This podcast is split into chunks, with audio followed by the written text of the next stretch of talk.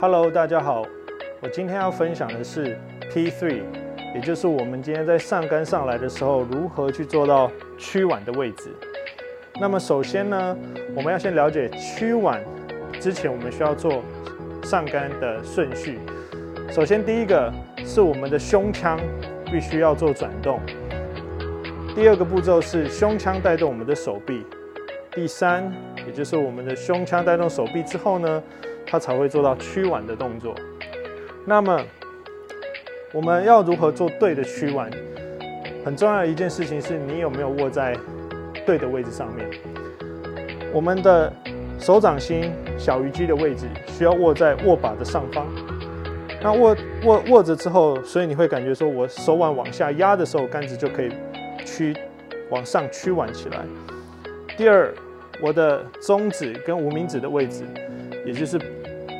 右手的位置也是有帮助于我们做屈腕的动作，所以就会产生出杆子有一个纵轴屈腕的现象。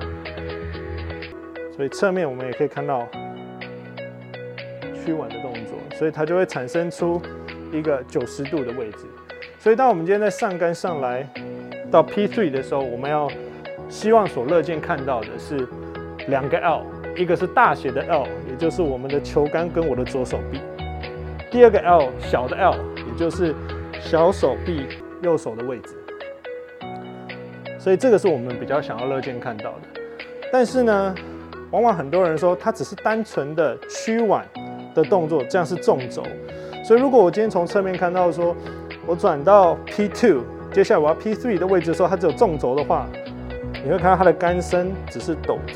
垂直陡直的上杆，所以其实我们真正在上杆的位置，可以有练习一个东西，也就是说，它其实并不是往头的方向指，其实它可以是往右边肩膀的位置，指向你的右边肩膀，杆身指向你的右边肩膀。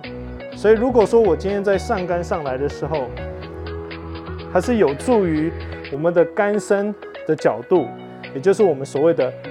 杆身挥杆平面，所以这时候呢，我们可以看到说，我的握把的末端会尽量去指向我球的目标线。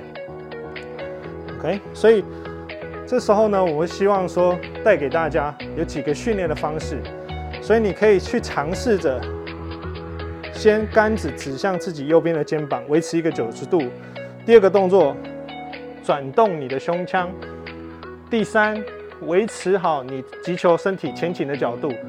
第四，顺畅的下杆的动作。所以如果说我们今天侧面看一个，我可以设定人是站直的，杆子指向我的右边肩膀。第二，转动我的胸腔。第三，身体前倾角度。第四，下杆收杆。以上是我 P3 上杆屈腕的分享。请记得按赞、订阅、加分享，开启小铃铛，拜拜。